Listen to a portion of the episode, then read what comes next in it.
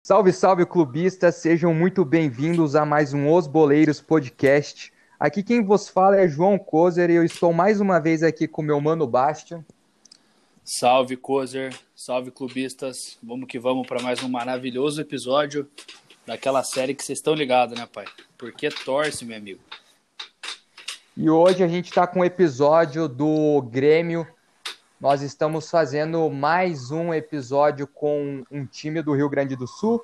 A gente fez o primeiro episódio do time do Rio Grande do Sul, a gente fez com o filho do Grêmio, o Inter, e hoje a gente trouxe o pai do Inter aqui, os gremistas, para falar um pouco de Grêmio. E a gente está aqui com o Pablo. Como que você está, Pablo? Salve, salve, boleiros, tudo certo? É um prazer estar aqui no podcast e bora trocar uma ideia aí sobre o tricolor. E além do Pablo, a gente está aqui com o Lucas Von. Como que você está, Lucas? Tudo certo contigo?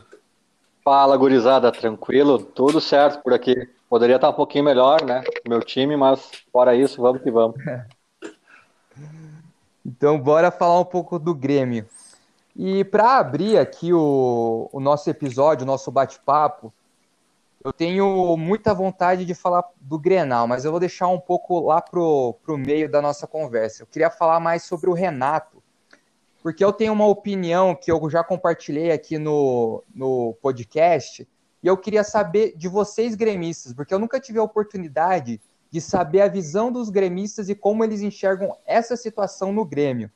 Eu estou falando da questão do Renato há algumas temporadas já ter já vinha adotando essa posição de é, ausência no Brasileirão, daquele negócio dele sempre quando começa o Brasileirão ele não dá muita importância, coloca times mistos, prefere priorizar Libertadores e Copa do Brasil. É claro que é muito difícil a gente criticar a posição do Renato, porque com essa estratégia ele conseguiu uma Libertadores e uma Copa do Brasil ao longo desse tempo. Mas eu queria saber de vocês, como que vocês se sentem com o Renato em relação a isso? É uma coisa que vocês acham que ele deveria mudar ou não? Porque eu me colocando na situação, e se, por exemplo, o Luxemburgo chegasse no começo do Brasileirão e falasse que ele ia deixar de lado o Brasileirão, eu ia meio que perder o tesão de assistir o Palmeiras jogando o Brasileirão, porque eu saberia que não seria um campeonato que eles dariam, que o Palmeiras daria prioridade. Então eu queria saber de vocês em relação a isso, como que vocês veem a situação. Se vocês acham que o Renato deve mudar essa atitude ou se é uma coisa assim que vocês não dão tanta importância.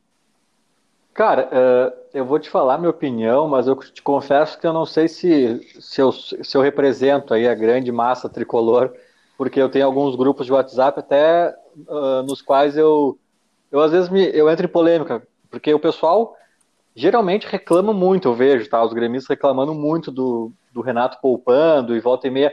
Eu até acho, eu concordo com essa crítica, porque eu acho que o Renato às vezes coloca times integ integralmente reservas, dependendo do contexto. É um time quase C, às vezes, ele coloca uma gurizada, um time totalmente aleatório, assim, para uns jogos que dava para arrancar boa pontuação e eventualmente o time empata ou perde. Então, até acho que ele poderia dosar melhor, ele poderia poupar três aqui, três lá, e assim vai. Mas é muito discutível, porque daí também tu nunca vai ter o time 100%, vai estar sempre um time meio misto. Eu acho que essa sintonia fina é muito delicada, mas a minha grande opinião sobre esse assunto é que a gente está culpando a vítima. A gente está falando da moça que usa mini saia e, e, sofre um abuso, um estupro, e ah, mas que roupa ela estava usando? Cara, não interessa a roupa que ela estava usando. O errado é o agressor. E eu acho que, neste caso, o Grêmio e todos os clubes brasileiros são vítimas de um calendário horroroso. Horroroso. Que, que me desculpe, mas assim, ó, o, o Grêmio não tem, tem. Tem horas que o Grêmio não tem opção. E o Renato é meio falastrão, ele repete umas desculpinhas que até me irritam às vezes, mas neste ponto ele está certo. Um time que é competitivo, que está disputando brasileiro, Libertadores, Copa do Brasil, eventualmente até foi as finais do, do estadual. Esse time, ele é prejudicado. O, quando o Grêmio estava voando, ganhando a Libertadores, Copa do Brasil, o Corinthians foi campeão brasileiro sem ter, de longe, o melhor time do Brasil. O Grêmio era muito melhor que aquele Corinthians. E o Corinthians, como o Galo está esse ano, o Corinthians só tinha Brasileirão. Então, o nosso calendário, a nossa aglomeração, que acho que até eu achei que ia melhorar, mas acho até que piorou com essa história da Copa do Brasil e Libertadores indo até o final do ano. É, porque antes, pelo menos, no meio do ano se resolvia e o Brasileirão tinha até o final do ano o protagonismo de ser só ele, né? Então acho que piorou nesse sentido.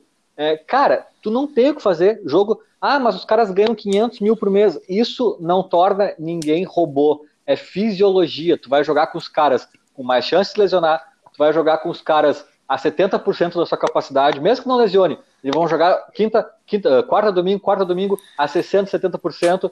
Então, eu acho que não tem, e eu sou favorável a priorizar as Copas. Não tem como tu botar titular para pegar o América Mineiro lá em Minas, num joguinho morno, e depois botar reserva para pegar o Boca nas quartas de final da Libertadores na Bomboneira. Não, é uma escolha que não existe. As Copas sempre vão ser prioridade, até porque não tem margem de manobra. É matar ou morrer. Concordo bastante com o Von, né? Eu acho que o título brasileiro, que não vem desde 96, é uma coisa que incomoda a torcida gremista, só que assim, né? é, as Copas elas estão no DNA do Grêmio, né? É, a gente sempre vai priorizar essa competição, até porque, querendo ou não, é, elas são, entre aspas, mais fáceis de serem vencidas, né? E tem uma, uma remuneração maior também.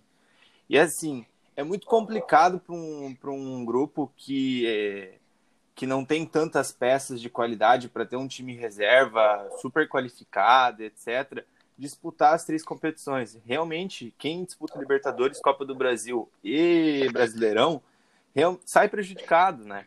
Então, eu acho que essa escolha de priorização da, das, das Copas é mais que certa pelo Renato, né? Apesar de o título brasileiro não vir faz bastante tempo e sem é muito é, desconfortável essa situação, mas, cara, eu acho que tem que manter dessa forma mesmo, sabe? Porque é o DNA do clube. Não, e eu posso só complementar uma outra, um outro ponto. Uh, concordo também com o Pablo. E é assim, cara, tem outro ponto que é o seguinte, que daí é outra opinião minha, talvez meio polêmica, mas eu detesto pontos corridos. Eu acho uma chatice, eu acho que o futebol, na essência, quando ele foi inventado lá na Inglaterra e tal, ele nasce sob a ótica, sob a premissa do mata-mata. Futebol, uh, o Flamengo foi campeão brasileiro em 2019 no, no avião, no ônibus, Voltando é, da. Verdade. Sabe, cara? É, é, os Cruzeiro tinha sido esses tempos, um pouco atrás, no intervalo do jogo deles, sabe?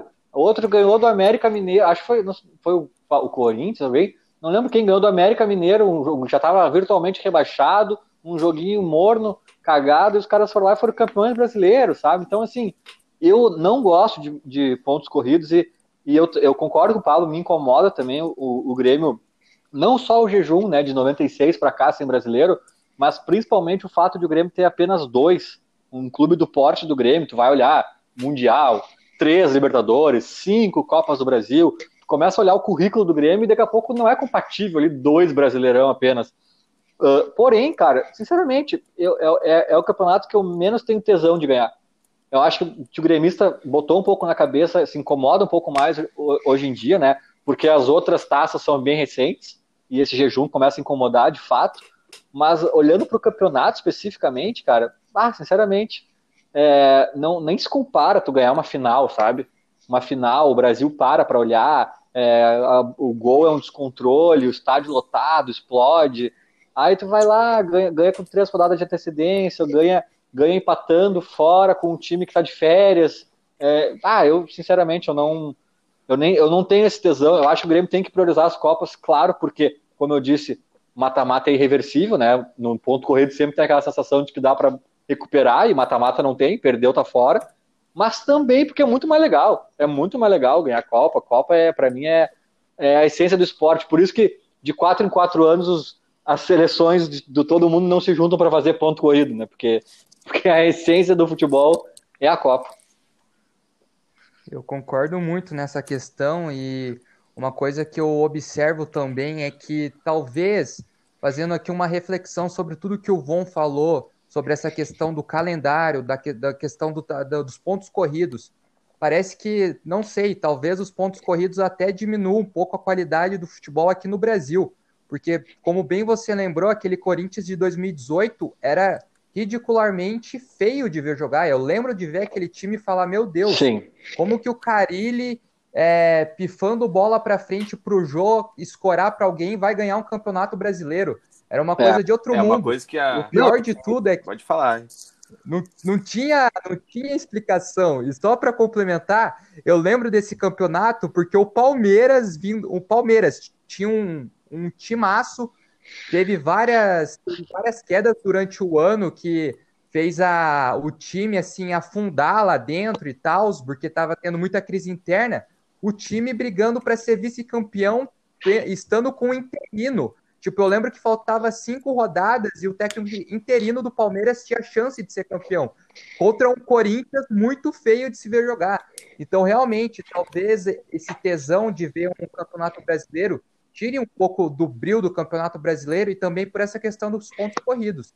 Infelizmente, eu não tive é, o prazer de ver um ponto corrido, né? Porque quando eu nasci, até eu começar a ver realmente futebol, já estava no, nos pontos corridos, não tinha mais mata-mata. Mas com certeza, eu concordo que vencer uma Copa é muito mais emocionante.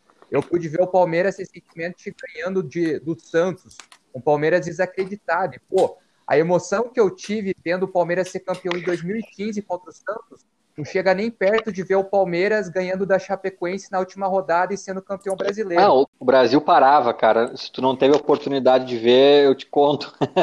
o Brasil parava. contar. O Brasil parava para ver final de Brasileirão. Era, um, era o nosso Super Bowl aqui, sabe? E, e, cara, eu vou te dizer assim, ó. Eu fiz uma previsão lá quando esse Corinthians ganhou esse brasileiro aí que tu, ao que tu te referiu. Eu fiz uma previsão que ainda não se confirmou. Acho porque dois episódios isolados eu acho que meio que quebraram essa lógica. Mas eu fiz uma previsão de que o Campeonato Brasileiro, aos poucos, começaria a ser esvaziado, no sentido de que todo time, que, eh, todos os melhores times do Brasil naquela temporada iam botar reserva, iam priorizar Libertadores, iam priorizar a Copa do Brasil, iam deixar um pouco de lado, abrindo espaço para times menos competitivos que estavam disputando só o Brasileirão. E isso foi o retrato daquele Corinthians. Depois, o Palmeiras não deixou isso acontecer, porque o Palmeiras tinha muito elenco. Muito elenco. O Palmeiras Sim. eventualmente botava reservas que, que eram melhores que a maioria dos outros times do Eles Brasil. tinham dois, três E depois times. veio o Flamengo. É, e depois veio o Flamengo, que era a mesma coisa. E aí também, ah, o Flamengo poupou menos, poupou menos. Mas veio meio time, uns quatro, cinco jogadores vieram no meio do ano da Europa, né? Vindo de férias. Então, pra gente era meio da temporada, para eles era, era início. Os caras estavam voando ali, né? Então, realmente, e mesmo assim, o Jorge Jesus deu lá suas poupadinhas estratégicas. E, e aí o Flamengo passeou, o Flamengo passeou porque aquele time encaixou de uma forma que a gente talvez poucas vezes tenha visto na- no Brasil, né?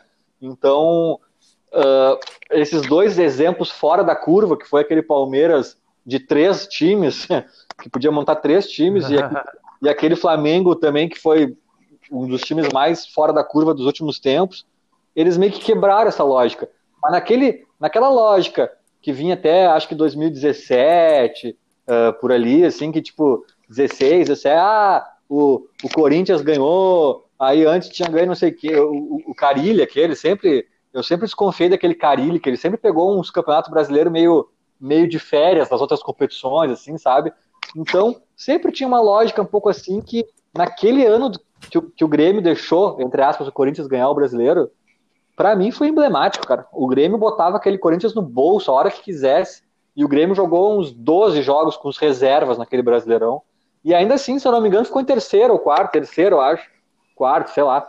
Então, então acho que esse Palmeiras e esse Flamengo dos últimos anos aí talvez estancaram um pouco esse, esse movimento, esse processo, mas eu não duvido que esse movimento volte e, e o Brasileirão passe a ser esvaziado e passe a ser um campeonato menos importante dentro do Brasil a médio prazo. Principalmente sendo por causa do Galo, né? Eles só estão jogando o brasileiro e isso praticamente se torna uma Exatamente. obrigação para eles ganhar o título esse ano, na minha opinião, né? E assim, o problema, o problema no Grêmio, é, no Brasileirão, é que eu acho que ele perde pontos assim que não poderiam ser perdidos, entendeu? E assim, Se fosse só o Grêmio, é, né? pois é, acho que isso é um problema geral do- dos clubes, né? E eu lembro que nesse campeonato que o Von tava falando do brasileiro que o Corinthians ganhou, o Grêmio sofreu muita crítica justamente por isso, porque o time de 2017 do Grêmio era uma coisa assim inacreditável, né? E a gente ter deixado esse título escapar realmente foi uma coisa que foi decepcionante, mas né, veio a Libertadores, então acalmou a casa. É, mas daí aí, aí, também os caras criticam o Renato, e eu acho que tem alguns, alguma, algumas críticas têm fundamento, mas os caras falam assim, ah, aquele Brasileirão de 2016 dá para ter ganho. Aí tu vai olhar, uh, é, mas lá no Mineirão, uh, na final, no primeiro jogo da final da Copa do Brasil, o, o Jeromel atravessou o campo com um jogador a menos, o Grêmio com um jogador a menos, aos 40 e todos do segundo tempo, atravessou o campo, cruzou pro Cebolinha, que entrou correndo e fez o 3 a 1 pro Grêmio. E eu tava lá no Mineirão, e eu explodi, e foi um dos jogos mais incríveis da minha vida. Se o Renato não tivesse poupado, talvez o Jeromel não tivesse fôlego para dar aquela arrancada, talvez o Kahneman tivesse uh, suspe uh, lesionado naquele jogo, talvez o Pedro Rocha, que fez dois golaços, tivesse tido uma distensão contra o, sei lá, contra o Palmeiras, num jogo que não, num jogo que não rendeu nada pro Grêmio, entende? E depois de 2017, mesma coisa, ah, dava para ter ganho, dava para ter ganho. Mas daí o Luan entrou, eu tava lá em Lanús também, na Argentina, o Luan entrou, a, a, a, driblou meio time dos caras numa final de Libertadores e largou a bola no canto do goleiro, e talvez ele pudesse ter sentido uma, uma lesão num joguinho morno do Brasileirão, três dias antes, e não tivesse em Lanús, sabe? Então, então, cara, eu acho que tem fundamento sim, e infelizmente quem quer disputar tudo tem sofre esse problema, né? É exatamente isso que você falou, essa. E outra questão que eu acho que tipo, porra, a galera não deveria olhar com melhores olhos a Copa do Brasil ou Libertadores ou até é, outro torneio mata-mata, assim, seja sul-americana para esses clubes que não são do, do patamar assim de, de Grêmio, Flamengo, Palmeiras, que seja, é a questão da premiação, cara. Cara, o brasileiro paga pouco. O Campeonato Brasileiro ele, ele dá pouco retorno financeiro para as equipes, cara. Se você for ver, a, a, premiação da Copa do Brasil é quase que o dobro do campeão do Brasileirão, você tá entendendo? E o caminho é muito mais fácil. Você, não diria mais fácil é, porque a Copa do Brasil é fácil. Mas, cara, para você ganhar um Brasileirão, você tem que ter um elenco foda. É, exemplo disso são os últimos que ganharam. O cara não pode não ter o, o jogo mais bonito, ou melhor qualidade individual, mas se o cara tem um time para rodar na quarta-feira contra o Ceará, lá na casa do caralho, o cara vai tipo, ganhar os três pontinhos, dois, um, pontinho, igual você falou, vai chegar três rodadas pro final, ele já vai estar tá lá campeão, entendeu? E a galera tem priorizado, e eu vejo que, para mim, foi muito mais importante, eu torço pro Atlético Paranaense, ganhar uma Copa do Brasil ano passado, que nos deu 50 milhões, cara, e já consagrou nossa vaga na Libertadores, do que, tipo, desgastar um elenco que, porra, nosso time ano passado, ele era redondinho, mas ele era um time só.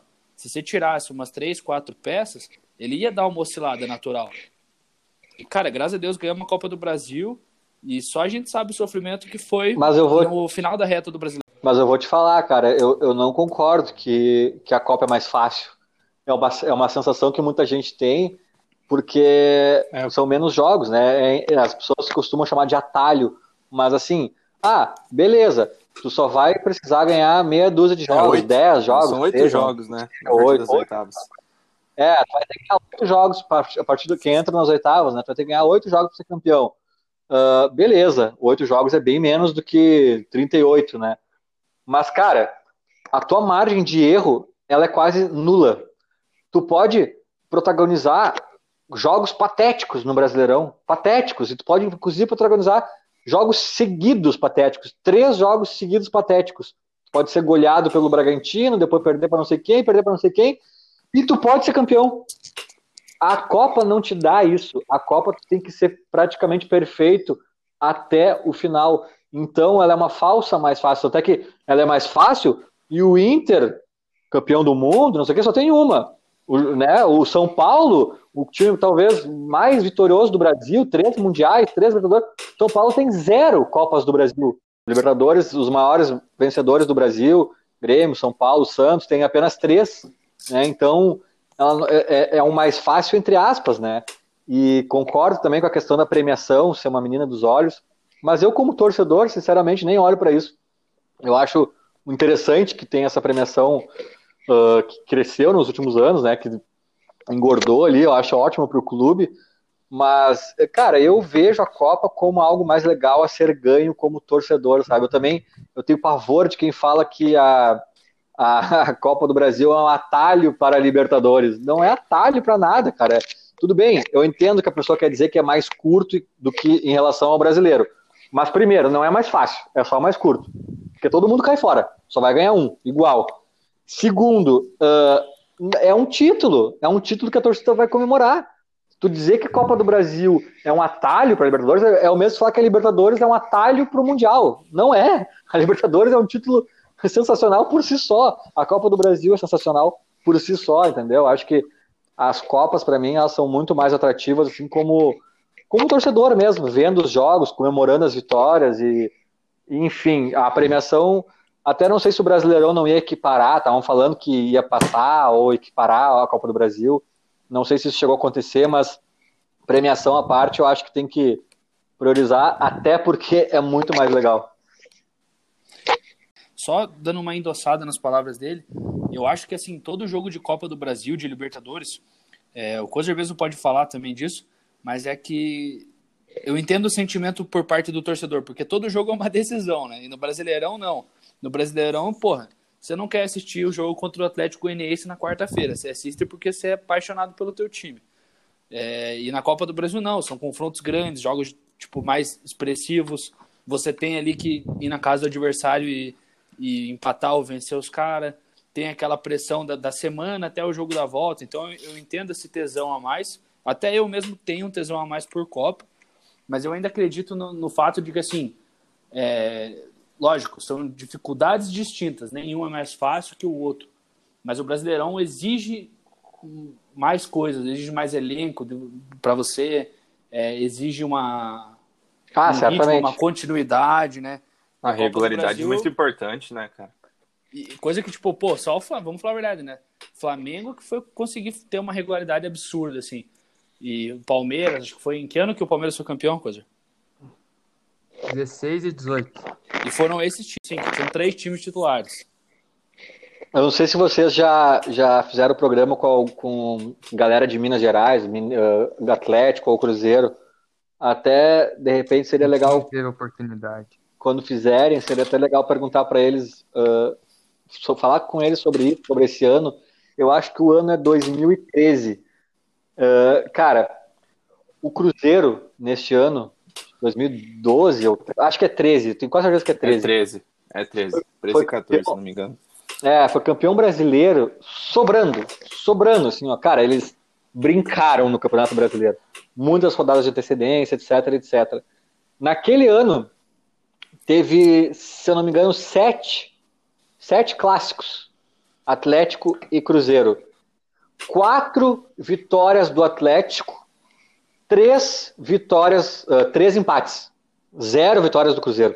Sete vitórias do Atlético, três empates. Incluindo nesses sete jogos as duas finais da Copa do Brasil, onde o Galo saiu campeão. O Galo foi campeão da Copa do Brasil naquele mesmo ano que o Cruzeiro ganhou o Brasileirão. Gol do Diego Tardelli na final, até, enfim. Uh, eu te pergunto, quem é melhor? O campeão da Copa do Brasil, Galo, ou o campeoníssimo do Brasileirão Cruzeiro, que sobrou com pontuação, eu lembro foi uma pontuação assim muito à frente. Porque assim, a regularidade ela é muito premiada, privilegiada no, no, no, no ponto corrido, sem dúvidas. Tu ter elenco, tu ter regularidade, isso aí, isso aí é o que te faz ser campeão. Mas eu não acho que isso é o que é o melhor time. Eu acho que só está valendo um critério: a regularidade, o elenco. Eu acho que tem muitos outros, inclusive aquela fumaceira de Copa, ela, ela avalia outros critérios. E, e naquele ano, os caras se enfrentaram sete vezes. O Cruzeiro, o Cruzeiro que sobrou na pontuação do ponto corrido, não ganhou nenhuma. Empatou 13, perdeu quatro. E inclusive uma final de Copa do Brasil. Deu galo, né? Então aquilo ali para mim foi emblemático. Eu sempre fui um defensor do mata-mata e tal. Nunca uhum. simpatizei muito com ponto corrido. Eu até acho que é importante o calendário brasileiro ter essa segurança da, da, da, da do turno, retorno e tal, mas no mínimo uma semifinalzinha do G4 ali eu promoveria. E, enfim, eu acho que aí tu avalia a regularidade, pode até dar uma vantagem para o primeiro e para o segundo uh, decidirem em casa o segundo jogo, alguma coisa assim. Mas, cara, daí tu avalia a regularidade, elenco, beleza, premia isso de alguma forma no regulamento, mas tu também avalia o mano a mano. Porque também tem uma coisa, no ponto corrido, eu estou disputando a liderança contigo. Aí tu pega o Santos nas primeiras rodadas babando para querer ganhar de mim, de ti. E eu pego o Santos nas últimas de férias. Já ali em, em nono colocado, sem disputar nada, sabe? Eu pego o, o sei lá, o, o, o, Flamengo com, com a Rascaeta lesionado. Tu pega o Flamengo com o time reserva, porque tem que, sei lá, enfim, eu tô fazendo conjecturas aqui, mas não é exatamente mais justo, sabe? Tem gente que até vende o mando de campo. Isso tira o equilíbrio do. É, eu acho que é longe de ser mais justo. Eu acho que é justo no sentido de avaliar o time mais regular. A grosso modo, sim, ponto. Mas, na hora do vamos ver, que a fumaça sobe, é, eu, contra, é, eu contra tu, e, e, e não tem time misto, não tem mano de campo, não tem conjectura, não tem terceiros envolvidos, ali tu vê quem é quem. E eu acho que isso o mata-mata consegue ser mais preciso.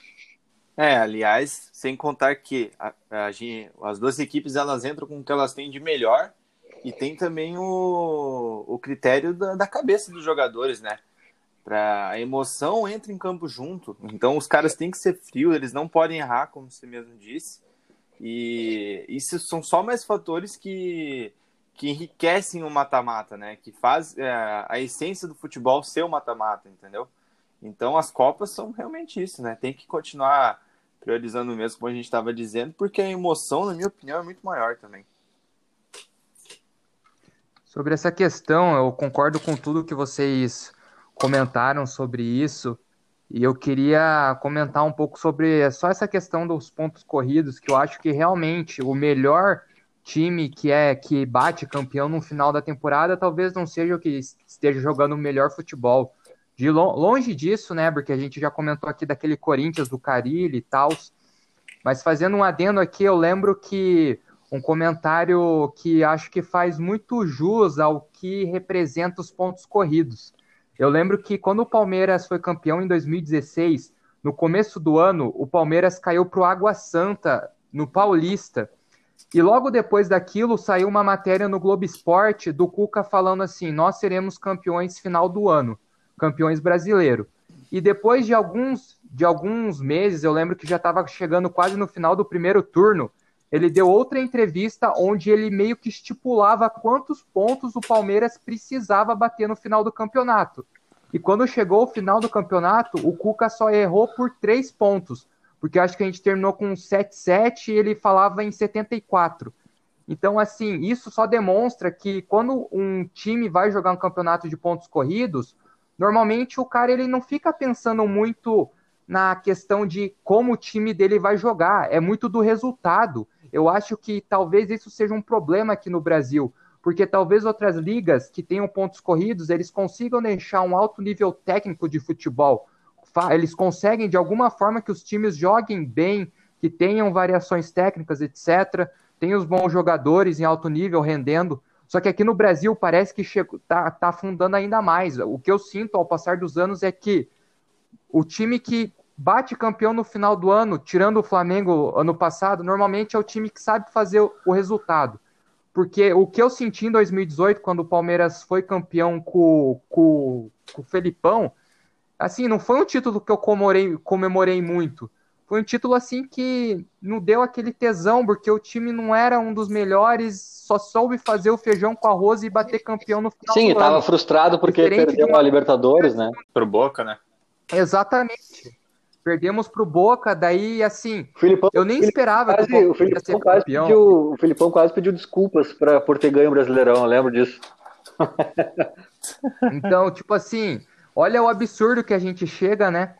E lembrando que a emoção sempre está no mata-mata. Eu queria compartilhar aqui uma história com vocês, aproveitar que a gente está falando de Grêmio.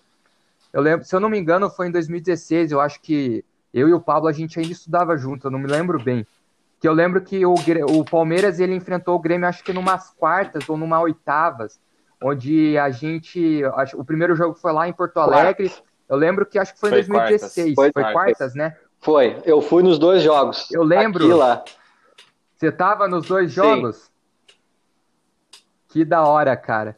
E eu lembro muito bem desse jogo porque eu fiquei muito puto no segundo jogo, porque o Cuca, ele foi com o time totalmente misto reserva, e a gente tava jogando melhor que o titular, cara. cara e o Alione, desgraçado, chega e é expulso. Mas o Alione, eu acho que o Alione era reserva desse time que jogou, do time misto esse. Acho que ele entrou. Ele entrou. Ele, tinha... ele entrou. É. Entrou, então, assim, cara, isso é uma coisa interessante também, né? O pessoal fala, ah, tu vê, o, o, o Cuca focou no Brasileirão 2016 e aí fez um planejamento de pontos. Mas, cara, tu vê, ele focou tanto, mas tanto que ele poupou na Copa. E, e vou te dizer, vou te dizer mais, cara. Ele fez um bom resultado em Porto Alegre. Se eu não me engano, foi 2 a 1 um pro Grêmio. É, foi 2 foi, foi dois a 1 um pro Grêmio. Acho que foi 1 um, um gol... a 1 um, na verdade. Foi um do Ramiro e um do Zé Roberto, se não me engano. Não, não, não, não, É, foi 1 um a 1 um. Cara, foi acho que foi... ou foi pelo Brasileirão? Eu acho que foi 2 a 1 um. O Grêmio, acho que o Grêmio jogou bem melhor, era para ser um 2 a 0 e se eu não me engano, o Palmeiras achou um pênalti. E, é um. e aí, desculpa. Foi isso, é, dois é foi 2x1, um, eu acho. O, pênalti no, o, pênalti... o Ramiro fez um puta golaço. Eu não me lembro do gol do Grêmio, eu lembro do que eu acho que foi pênalti do Gabriel Jesus que bateu, se eu não me engano. E eu fiquei puto com esse pênalti, porque, cara, o Palmeiras faz 1x0 lá e tá morta a cobra, né? E era só isso, era só o Palmeiras fazer 1x0 lá na, em São Paulo que, que, que eliminava o Grêmio. E fez 1x0, né? Chegou a abrir o placar lá num escanteio. Uhum. E a gente lá no estádio, porque o 0x0 era do Grêmio, né? Então, por, por, justamente, tava, era 2x1 aqui, o 0x0 lá era do Grêmio. E aí um joguinho amarrado, o Palmeiras com time misto. Eu lembro que tinha o Gabriel Jesus, jogou os dois. O Jesus estava lá também. Jogou. Mas tinha os três ou quatro reservas, assim. Uh, e aí, daí o Cebolinha, inclusive, era reserva do Grêmio. E o Cebolinha entra, Nossa. faz um tumulto, expulsa o Alione, faz o gol depois. E aí ali começou o descontrole, né? Cara, esse foi Daí, um gol que eu mais comemorei na vida. Eu né? juro pra vocês que eu lembro até hoje esse gol. Eu lembro até hoje o gol, a cena dele cortando pra dentro e chutando. Passando no meio da perna, pegando pariu, no contrapé do Jailson, né? Do, era o Jean que tava marcando, daí passa no meio da perna esse dele. Cara, Nossa, velho. Aquilo matou. Ele sai correndo pra comemorar, a caneleira voa, Tinha é um camisa, tumulto. Né? É. Muito massa. Mas aquele ano era do Grêmio, né, cara? Puta que pariu aquela Copa do Brasil, cara. O, é o Cruzeiro, né? Que o, o Grêmio dominou o Cruzeiro depois. É, também. depois foi Mas a inclusive... e depois uh, os dois mineiros na sequência. Inclusive, não sei se vocês vão lembrar, o, o, Palmeiras foi nas quartas, né? Isso. Sim. Nas oitavas foi o Atlético, que o Atlético foi, de pena, foi nos pênaltis a, a disputa lá ter um pênalti. Cara, essa cena, eu lembro disso. Essa cena aí é, é, antológica, porque na verdade, alguém aí falou agora que 2016 era o ano do Grêmio, né? Acabou sendo, né, uma, o Penta e tal. Mas uh, o 2016 do Grêmio começa com Roger Machado no comando, que até faz um trabalho razoável, para bom, talvez. Só que a maionese dele desanda, desanda totalmente. Ele perde o controle do time, começa a tomar goleada de Ponte Preta, e não sei mais quem, Curitiba até, eu acho. E, cara, o Roger, ele cai e chega o Renato. O Renato chega em setembro. Setembro de 2016, ele, se eu não me engano. Ele chega pro jogo da volta da Copa do Brasil, né? Ele, ele, ele praticamente desembarca na arena para este jogo. O jogo da ida era com, foi com o Roger ainda. É, foi igual a 0 1 0 gol do Bolanhos. O Douglas 1x0 gol do Bolanhos. Isso, brasileiro do Douglas lá aí em Curitiba, né? Isso. E aí Isso. o Renato, o Renato chega no Grêmio, ele, ele mal, mal conhece os jogadores de. Na verdade, nem dá para dizer que foi um jogo do Renato já, sabe? Ele tava ali mais de figuração. E o Marcelo Groy toma um frango do André Lima. Do André Lima. Nossa, uhum. senhora. Um, assim, ó, um, um, frango, um frango que ia ser histórico, assim, se o Grêmio fosse eliminado. E aí vai aí 1 um a 0 lá, 1 a 0 aqui, vai para os pênaltis e o Groy pega uns dois pênaltis, acho, se redime. E não, e ah, o que eu ia dizer é isso, cara, porque uh, a regra tinha recém mudado ali. Uh, antes os jogadores tinham, os times tinham que mandar a listinha dos batedores, né, na ordem. E aí tinha mudado a regra que não precisava mais mandar a listinha, eles podiam decidir na hora.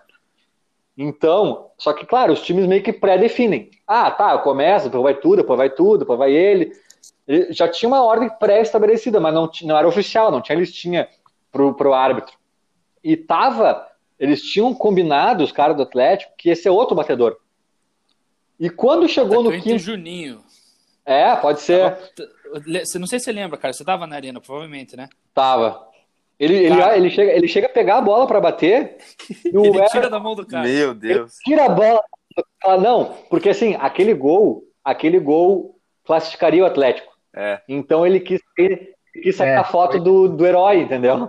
Ele pega a bola na mão do cara e fala: Não, deixa pra mim. Aí ele bate, o Groy pega, a sequência continua, né? Porque ali o Atlético ia encerrar, não encerra.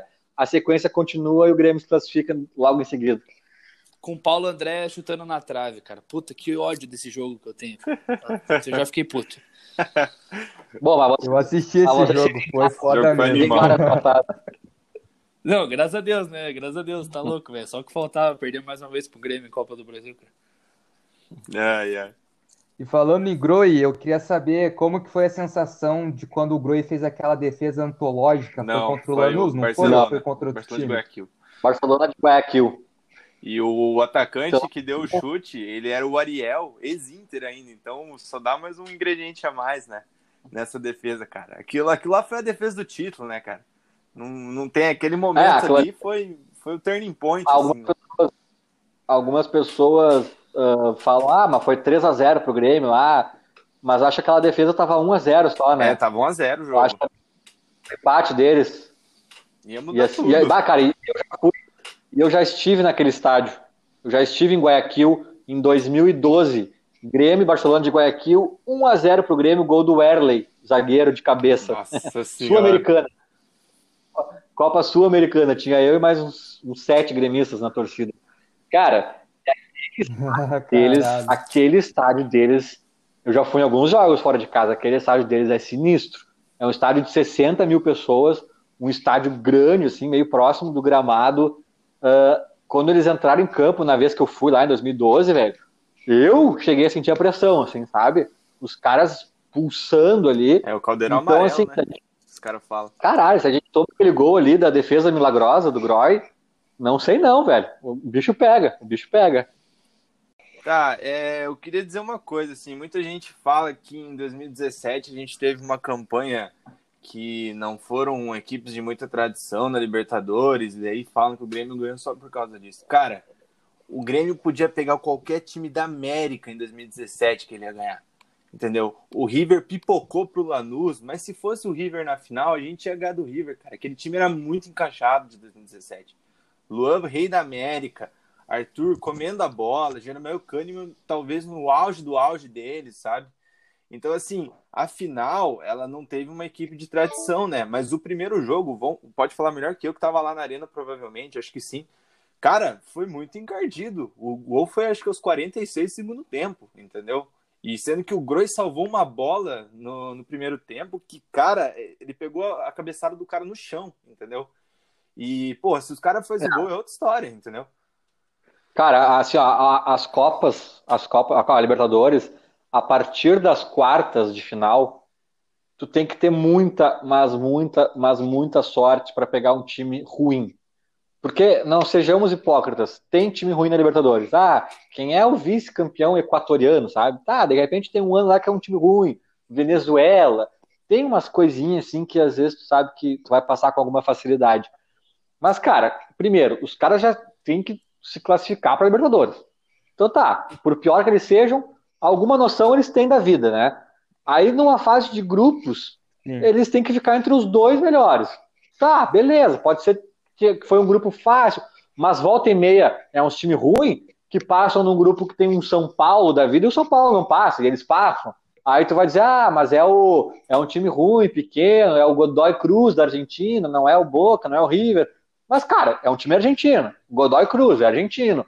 Tava lá, naquela fase, por algum motivo ganhou de gente grande para chegar lá. Então, assim, chega um momento, cara, até as oitavas eu acho que tu pode pegar umas coisinhas ruins ainda com certa frequência, mas a partir das quartas, cara, sinceramente, o nome do time diz muito pouco. Uh, o nome do time é ah, Once Caldas. Aposto que todo mundo naquele ano pegou o Once Caldas achando que ia ser uma baba, os caras foram indo até o fim e foram campeões da América. Once Caldas, campeão da América. É. Né? Então, então, futebol é futebol. Às vezes tu vai ver, depois em perspectiva, aquele Once Caldas tinha uns caras que depois se tornaram grandes jogadores, sabe? De times maiores e tal, enfim. A geração dos caras é muito boa, né? E assim, é, 2017 é, a gente enfrenta primeiramente o Godoy Cruz e depois o Botafogo, que foi um dos jogos assim mais encardidos que a gente teve na Libertadores, porque aquele Botafogo era um Botafogo de muita marcação, como os amigos lá do Carioca disseram no podcast é, do Botafogo. E, cara, a gente pega o Barcelona na semifinal, que tinha eliminado o Palmeiras e o Santos, entendeu? Que são dois gigantes brasileiros, sabe? É. Tem mais essa, né? Não, o Barcelona era, era o Barcelona era um bom time, cara. A gente, a gente que fez o jogo ficar fácil. Tanto é que o Grêmio perde para eles aqui, né? Na volta, de 1 a 0 é, 1 a 0 a gente perde. A gente, a gente, fez um jogo perfeito lá, lá em Guayaquil, ainda teve um pouco de sorte. Não era jogo para 3 a 0 aquele. É. Aquilo lá era jogo para com gols e fazer festa, entendeu? Então o Grêmio acaba tornando fácil o jogo com golaços, com jogadas espetaculares, assim, que com a defesa do Groy, com todo a falta de Edilson, contexto. Porra. Mas também tem uma coisa, né? O Botafogo era um bom time naquele ano, mas o Grêmio enfrentou o Botafogo com, com uma com uma como é que eu vou te dizer com uma uma onda de desfalques violenta, violenta. O Grêmio tava o Grêmio pegou o Botafogo com um time misto, sendo que alguns desfalques eram do, do calibre de Jeromel, sabe? É. Eu lembro que talvez talvez aqui em Porto Alegre um ou outro cara tenham voltado já. Talvez o próprio Jeromel tenha voltado, não me lembro. Mas o Grêmio lá no, lá no Rio, lá no Rio eu lembro que a gente temia pelo pior. Lá foi 0 a 0 É, o Arthur quase mas a gente temia um por lá no Rio também, eu lembro que o goleiro. Cara, a gente foi sem Jeromel, sem Luan, a gente foi sem assim, ó, sem os 4, 5 caras, entre eles vários de peso, assim, sabe? É. E a gente foi temendo, temendo. É verdade. É, eu lembro que essa Libertadores eu acompanhei bastante e a final para mim pareceu muito fácil, até porque o Lua deitou, né? Mas saindo um pouco desse assunto da Libertadores, eu queria trazer agora um assunto que eu gostaria muito de conversar com vocês, que é sobre o Grenal. Recentemente eu tive a oportunidade de falar com um gremista sobre o Grenal e o, e o Derby, né, que é Corinthians e Palmeiras. E a gente meio que entrou num consenso e eu queria saber de vocês. A gente entrou no seguinte consenso, que o, o Grenal, ele é um clássico onde tem muita coisa, não assim, como que eu posso dizer? que ele é mais ele é mais talvez aguerrido, tenha muito mais rivalidade, não que Palmeiras e Corinthians não tenha, mas que tenha muita mais rivalidade pela questão de ser na capital, de ser, de ser só dois times, da cidade se dividir, enquanto em São Paulo, na capital, tem três times, quatro times, aliás. Então, a gente meio que chegou nesse consenso. E o argumento que eu usei para falar sobre o, sobre o Corinthians e Palmeiras é que é um clássico onde talvez tenha muito mais história, porque o Palmeiras e Corinthians, eles já decidiram muitas coisas no futebol brasileiro. Teve semi, quartas de finais de Libertadores, teve um campeonato brasileiro que foi Palmeiras e Corinthians. Então, assim, o que eu sinto é que, mesmo no, não querendo um desmerecer um, um clássico ou outro, mas se fosse para igualar, eu acho que talvez o Corinthians e Palmeiras tenha mais história, mas o o Inter e Grêmio tenha muito mais rivalidade. Vocês acham que é mais ou menos isso ou vocês veem de outra forma? Que talvez o Grêmio e, e Internacional eles tenham mais história ou talvez tenham que ter mais confrontos, como tivemos aí na fase de grupos de uma Libertadores, que foi, acho que é algo inédito, né? Da história, eu acho que, que realmente é, não tem assim grandes clássicos assim, né, de, em competições em competições maiores assim Teve uma Copa do Brasil lá que os colorados chamavam de Grenal do século, porque eles ganharam, que, que levou eles à final e eles perderam para o Bahia. Então, então não levou a lugar nenhum. É, mas, cara, mas eu também sempre digo, né? Fora, exceto o ano passado, ano passado essa minha teoria caiu, mas exceto o ano passado, todas as vezes que era para ter Grenal grande, o Inter caiu fora antes. O Grêmio sempre chegou no ponto que teria o tal do Grenal. Uh, desde 2007, 2007 o Grêmio chega na final da Libertadores, perde para o Boca. Naquele ano falavam de Grenal o tempo inteiro também. O Inter O Inter caiu na primeira fase, se não me engano. O Inter era o atual campeão da América. O Inter ganhou em 2006, caiu na primeira fase do, do outro ano, foi patético. Enfim, então sempre que tem que, ia pra, que era para ter, o, o, o, Inter dá um jeito de escapar. E ano passado o Grêmio que foi o patético da vez, né? O Grêmio tinha uma vantagem, é, tinha uma vantagem muito confortável e faz um jogo horroroso lá aí em Curitiba e, e acaba evitando esse Grenal também que estava sendo tão tão falado. Uh, e acho que sim, Corinthians e Palmeiras têm nesse sentido clássicos mais maiores, assim, né? Em competições maiores. Uh, mas a rivalidade Grenal, eu acho que ela é incomparável no Brasil, assim, sinceramente, uh, ela é incomparável por alguns motivos aí que já foram ditos aí, né? A questão da capital. É, eu acho que também tem uma coisa que aqui no Rio Grande do Sul todo mundo é Grêmio ou Inter. Uh, aí no Paraná, por exemplo, eu tenho, eu tenho, primos no Paraná também, que são corintianos, palmeirenses, eu sei como é que a coisa funciona em muitas regiões. É, uh, enfim, próprio, próprio Minas Gerais, no interior de Minas Gerais, tem muita gente que torce também pelos times do eixo, Rio-São Paulo, até porque às vezes tem uma proximidade até geográfica, sabe, com, com outro estado e tal. É, aqui no Rio Grande do Sul não tem isso, aqui todo mundo é Grêmio ou Inter. Uh, enfim, eu também tenho muitos parentes em Santa Catarina, a maioria, a maioria é gremista e tal. Então, é, acho que nos outros estados, por N motivos, cada um com suas particularidades, a coisa se pulveriza um pouco mais. E aqui é basicamente Grêmio Inter, fora que tem muito gremista e colorado em outros estados, assim, por N motivos também. Os gaúchos também saíram muito daqui, exploraram aqui algumas regiões do Brasil, deixando uh, também ampliando essas torcedoras em outros, em outros lugares, né? Uh, cara, e, e, tem uma coisa que eu acho fundamental também, é que a dupla Grenal, ela é maior que Porto Alegre. Ela é muito maior. Assim, ó, agora eu não tenho mais essa, essa lista na ponta da língua, mas uma época eu tinha na ponta da língua as cidades, as cidades do mundo em que, em que haviam dois campeões mundiais. E era uma meia dúzia, assim, cara, não dava dez, assim, sabe? Porto Alegre, na época nem tinha São Paulo, né? Porque eu não considerava o Corinthians. Uh, são Paulo, aí o Corinthians depois de fato ganhou, foi a Porto Alegre, São Paulo, Buenos Aires, Avejaneda.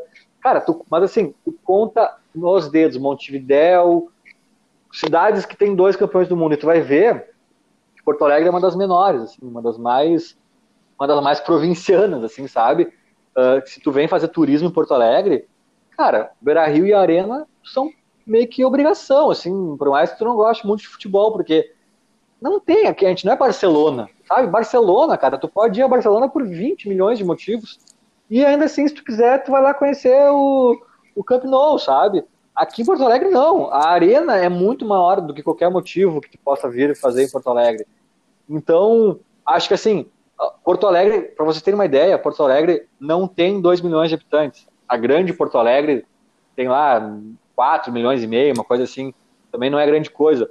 Porto Alegre tem de um milhão e meio a dois, ou seja, é do tamanho de Campinas. Porto Alegre, eu vou repetir, é do tamanho de Campinas. E Porto Alegre Caralho, tem dois, Porto Alegre tem dois campeões mundiais. Um pouco disso também se dá pela rivalidade doentia dos dois times, porque daí o Grêmio vai fazer uma arena nova, o Inter se morde e vai reformar o Beira-Rio. Eles disputam para ver quem vai ter o estádio melhor. Aí o Grêmio é campeão da América e o Inter vira obsessão conquistar a América, e assim vai. Então, eu acho que tem coisas negativas também, quando a rivalidade é muito doentia, mas sem dúvidas ela é positiva a ponto de tornar a dupla Grenal e a rivalidade Grenal muito maiores que Porto Alegre, por exemplo. Eu acho que você foi, foi cirúrgico, cara, no comentário que você fez aí sobre é, questão de, porra, cara torcer pro Inter e pro Grêmio, cara. Eu vejo isso muito aqui no Paraná. Eu reclamo muito, muito, cara. Você não tem noção o quanto eu reclamo quando alguém torce para algum time que não é aqui do Paraná e o cara mora aqui. E a maioria dos meus amigos não torce para time do Paraná. É, exceto em Curitiba. Em Curitiba tem essa polarização, cara. Tipo, é Atlético ou Coxa.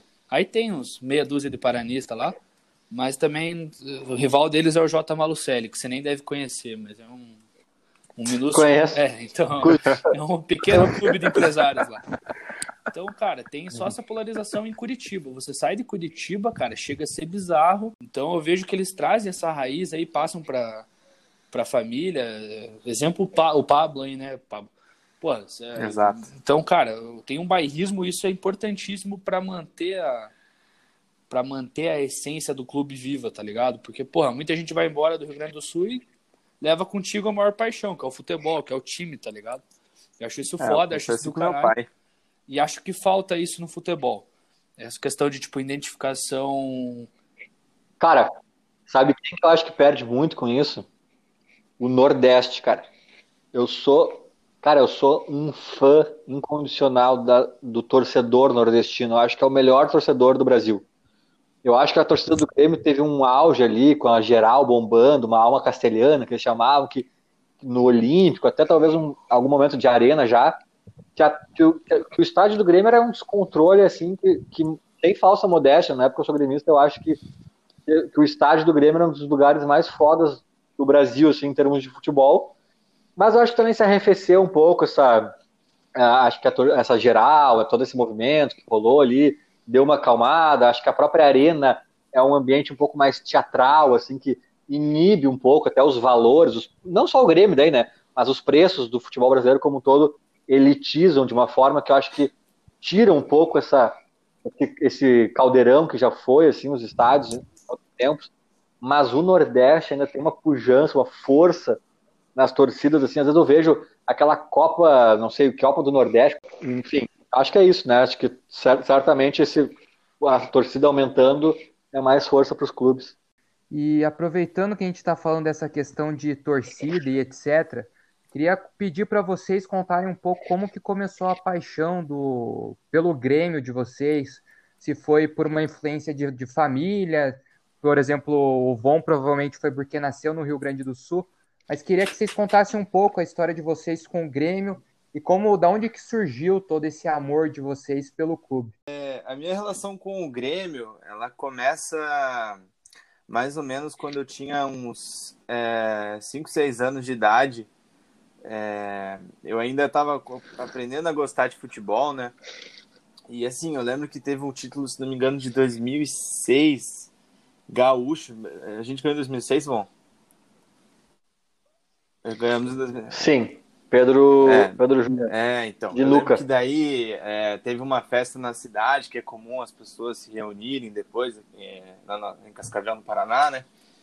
E assim, mas eu fui com meu pai, que é gaúcho, né, de Passo Fundo, e ele queria que eu fosse Grêmio, mas assim, é, é aquela influência da TV fazia muito a cabeça, né, de quando você é criança. Por exemplo, quando você tem, você é muito novo e vê o Santos do Neymar ganhando tudo, você logicamente pensa em ser Santista.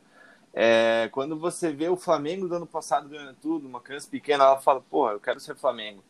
E assim, na minha época eu tinha muito isso do São Paulo, que tava, sabe, destruindo o futebol.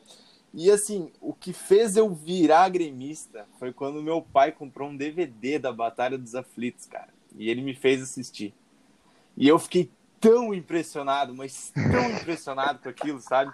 E ali eu virei Grêmio, cara, e um amor que nunca terminou e não deixa de crescer, sabe?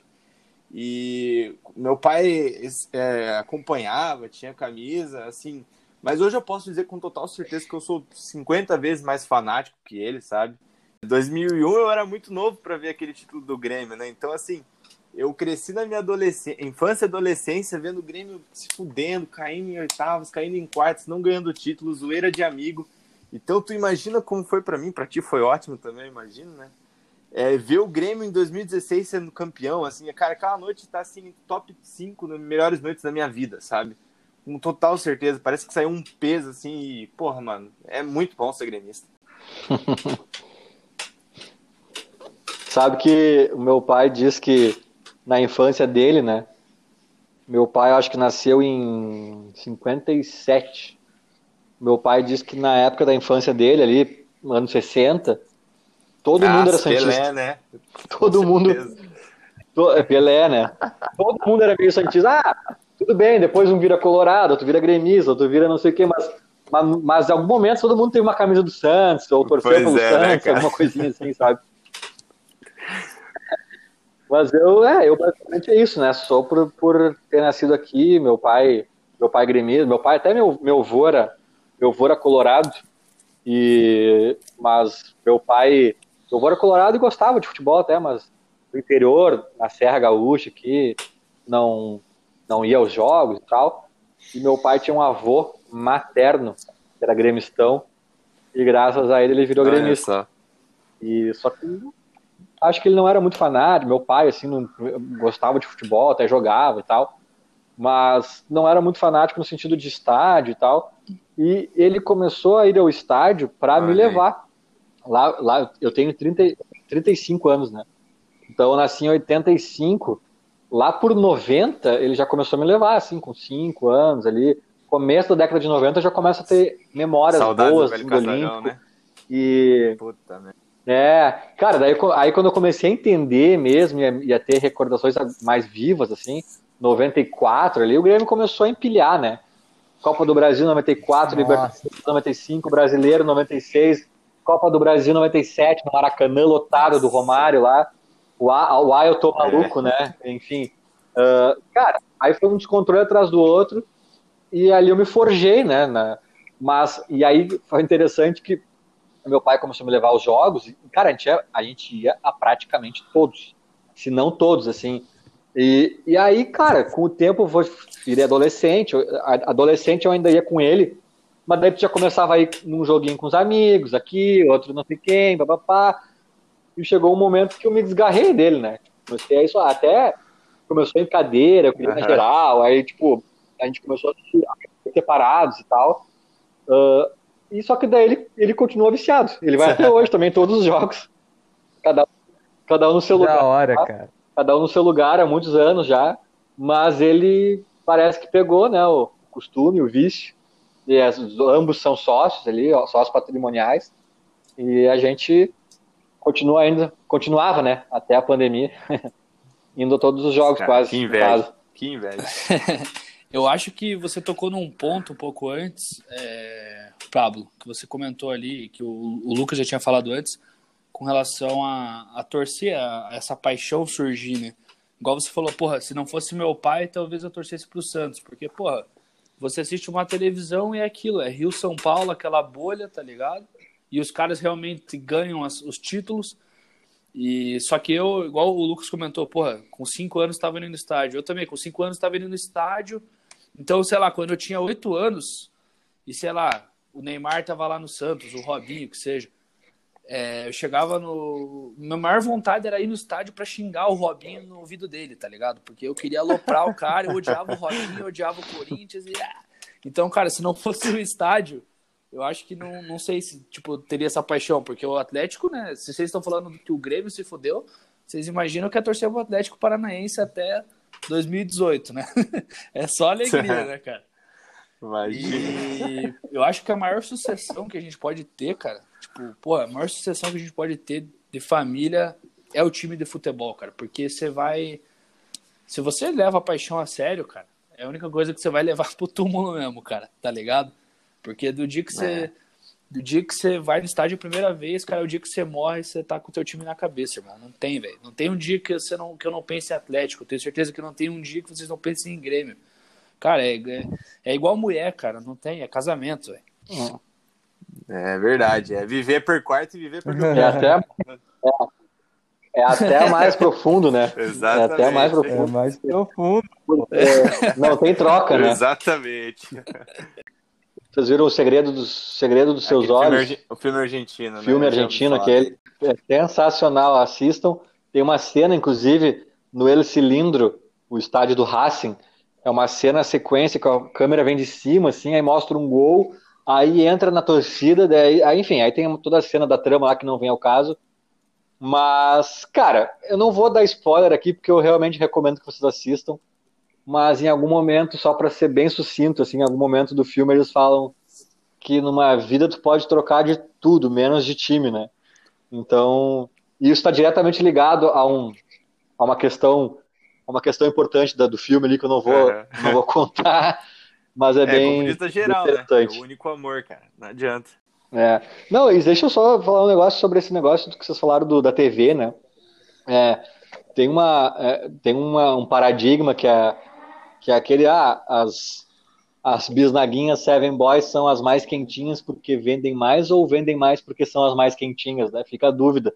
né? O que que puxa o quê?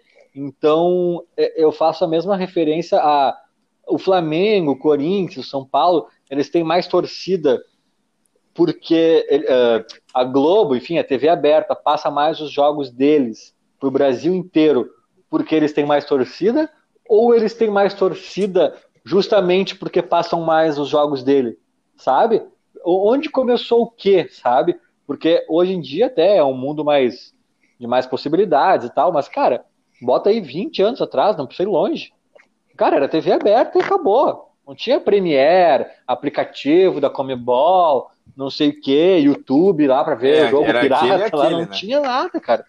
Então, assim, eu morava em muitas regiões do país, ah, aqui, assim, bem ou mal, aqui no Rio Grande do Sul, tem a, a RBS TV, tem a, que é a afiliada da Globo, né, que é, que é regional e tal, mas, cara, tem lugares do país que, seguinte, era Flamengo e Corinthians na veia, Flamengo e Corinthians na veia. Como é que tu quer que uma criança dessa cresça e diga, ah, eu vou torcer pro Grêmio? Ela nem sabe quem é o Grêmio, entendeu?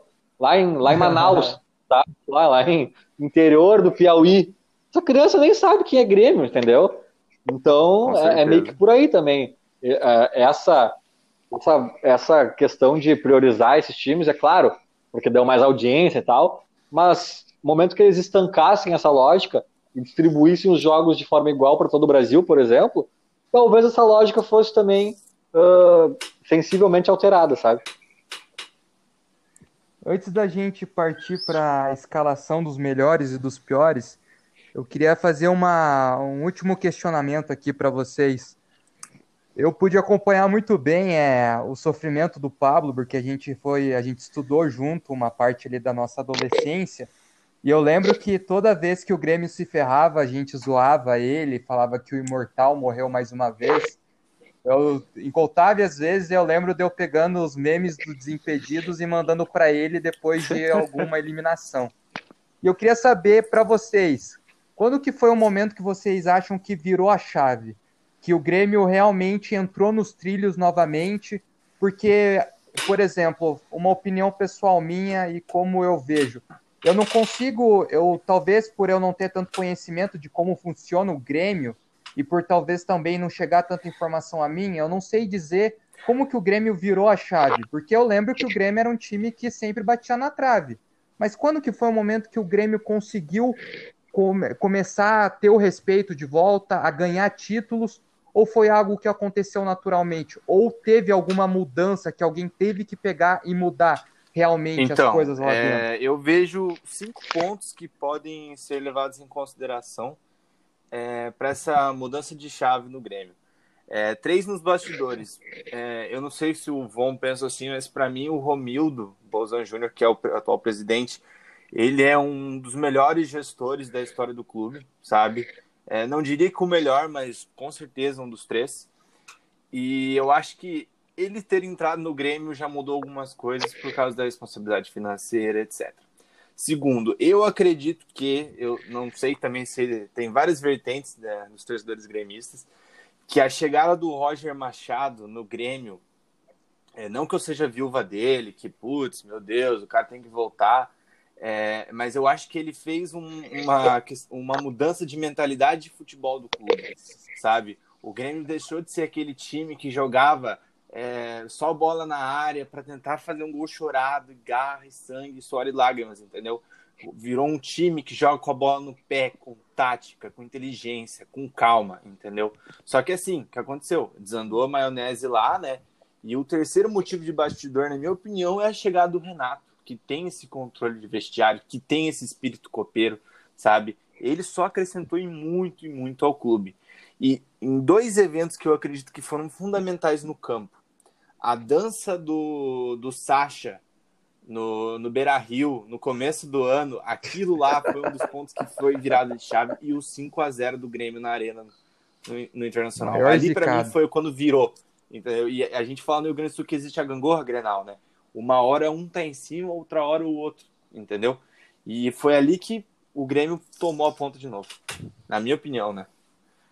É, eu, eu acho que muita coisa que o Pablo falou, concordo. Eu acho que eu acho que quando o time volta para os trilhos, assim, dificilmente se explica por um motivo ou dois, né? Geralmente é um somatório. é, Romildo, até o próprio Roger teve dedo ali, uh, Renato, sem dúvidas, etc, etc. Mas eu acho que é, tem, tem nuances assim também mais, mais interessantes. Eu acho que o Inter, uh, porque assim, cara, a gente fala aqui dos 15 anos de jejum do Grêmio, né? O Grêmio foi campeão da Copa do Brasil em 2001 contra o Corinthians. Aí ficou 15 anos sem ganhar nada, né? Galchão não conta. Ficou 15 anos sem ganhar nada relevante e 2016 ganhou novamente. Neste período, cara, uh, se a gente for pensar racionalmente, não é um período tão grande. Não é um período tão vergonhoso. A gente tem, a gente tem pelo menos 13 times no Brasil de portes relativamente parecidos e que, e que podem ganhar o Brasileirão, podem ganhar a Copa do Brasil, pode, são, a gente, tem, a gente começa o Brasileirão com os 13 postulantes ao título, né? Então, se tu ficar 13 anos sem ganhar, é ok, cada um ganha num ano, né? Vamos, vamos supor, assim, né? Ainda, é, sem falar que tem hegemonias, que às vezes um time vai lá e enfilera três, eh, três anos seguidos e tal, então, assim, 15 anos sem ganhar, cara, o Brasileirão tem 20 times. A Libertadores tem muito mais. A Copa do Brasil, mais ainda. Então tu fica 15 anos sem ganhar, cara, não é nenhum absurdo. O grande problema do Grêmio foi o Inter que vivia anos tenebrosos da década de 80, 90 e primeira, primeira década desse século. O Inter finalmente ali em 2006, né, no início, então, da, da primeira década, ali no meio, o Inter, a partir de 2005, na verdade, já com o Murici Ramalho se ajeita, uh, aí ganha, ganha, mas não ganha aquele brasileirão lá do, do Sveiter lá, dos jogos repetidos, não sei o que, o Corinthians é campeão, é, com o Kevin. Da roubalheira. É, eu achei, eu achei justo, mas enfim. Tá uh, pior que, não, pior que assim, cara, eu, eu, o Inter foi prejudicado, é, é, fato, eu não sou louco, né, cara? Mas na boa, velho, se eu sou o Sveiter, eu sei que teve jogos que os juízes estavam roubando, eu mando repetir, sinceramente. Sinceramente, o Inter teve azar, mas eu não, olha, eu acho que ele teve azar, mas eu, eu acho que eu, eles, só que eles acharam um absurdo mandar repetir. Eu mando repetir, sinceramente. Seria um absurdo não mandar repetir, mas enfim, enfim. É, esse, esse para, é para um outro episódio inteiro. Mas no ano seguinte ao, ao esveitaço, o Inter ganha a América, o mundo, né? E continua com uma base sólida, depois ganha a Recopa, ganha 2010, ganha o Bi da América. Cara, o Inter era chamado aqui de esporte clube regional, porque o Inter não tinha nenhum título internacional, nenhum título internacional. O Inter a partir de 2006, o Inter a partir do, e o Grêmio em 83 já era campeão do mundo sabe?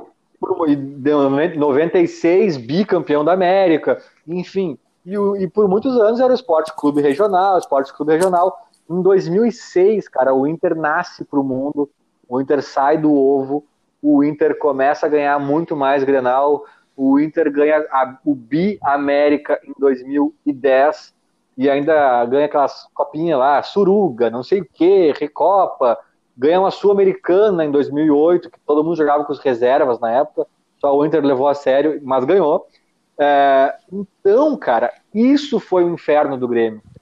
O, uma, uma, grande virada para o Grêmio, que foi a grande pergunta aqui, né? Eu estou me enrolando, foi o Inter perder para o Tigres verdade. em 2015. Puta. O Inter, o Inter, o Inter tava com o Tri América na mão. O Inter tava com um rabo, uma sorte desgraçada eles passaram de todas as fases ganhando uns jogos inacreditáveis. Aquele Valdívia lá, que na época achavam que jogava alguma coisa, ele chutava a bola para cima, batia numa pomba, entrava e batia numa pomba e gol. Pior que um era dos gols dele na sabe, velho, era foi assim, ele chutou, pegou na cara, coxa do cara, desviou e entrou no gol, né, cara? Estavam com muita sorte, cara.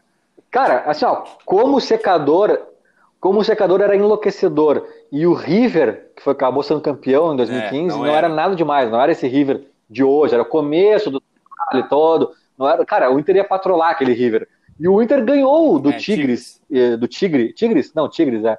Em, no, E lá, o Inter toma uma derrota, aí toda aquela sorte virou contra. Cobrindo o Jefferson o faz um gol contra, encobrindo o Alisson de uma forma bizarra, foi totalmente contrária, a sorte virou contra, uh, enfim. E aí o Inter perde na semifinal, demite o Aguirre, porque o presidente pede um fato novo.